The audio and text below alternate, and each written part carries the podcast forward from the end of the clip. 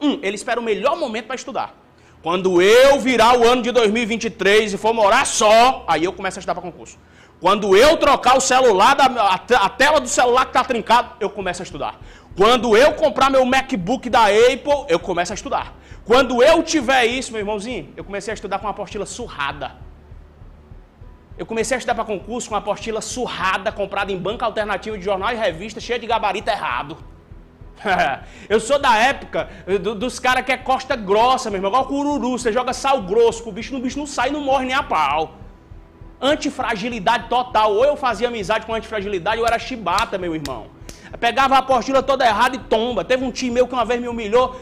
Ele fez o seguinte: olha que legal, cara. Ele disse: Cara, eu vou te dar uma grana para você pagar a passagem de volta para casa. Eu, beleza, tio, eu vou te esperar nessa praça, na praça do 23 Batalhão de Fortaleza, lá no 13 de maio. Vou te esperar nessa praça. Ele estava no centro de Fortaleza e mora aqui nessa cidade que eu estou. Estou na cidade de Quixadá do Ceará, porque sei que a maioria daqui nem daqui é, né? Tá me acompanhando. Presta atenção.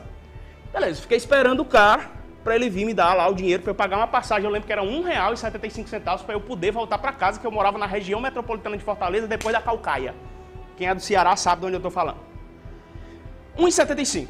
E eu esperando, esperando. Deu duas horas, deu três horas, deu quatro horas, eu não aguentei, liguei para ele. Tio, cadê o senhor? Ele disse, ixi, tive que voltar para Quixadá, meu irmãozinho.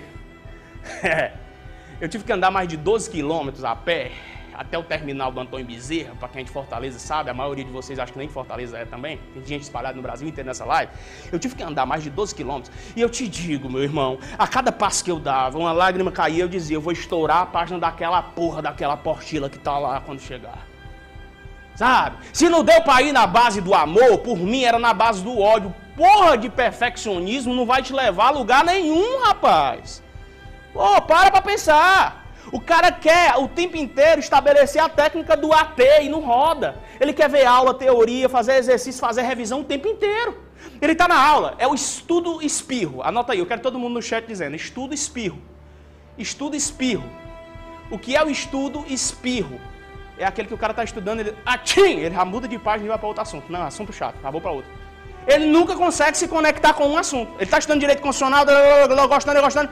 E do nada, não, tá chato, vou para outra matéria. Vai, vai, gostando, gostando, não tá gostando um pouquinho, já vai para outra matéria. Não pode.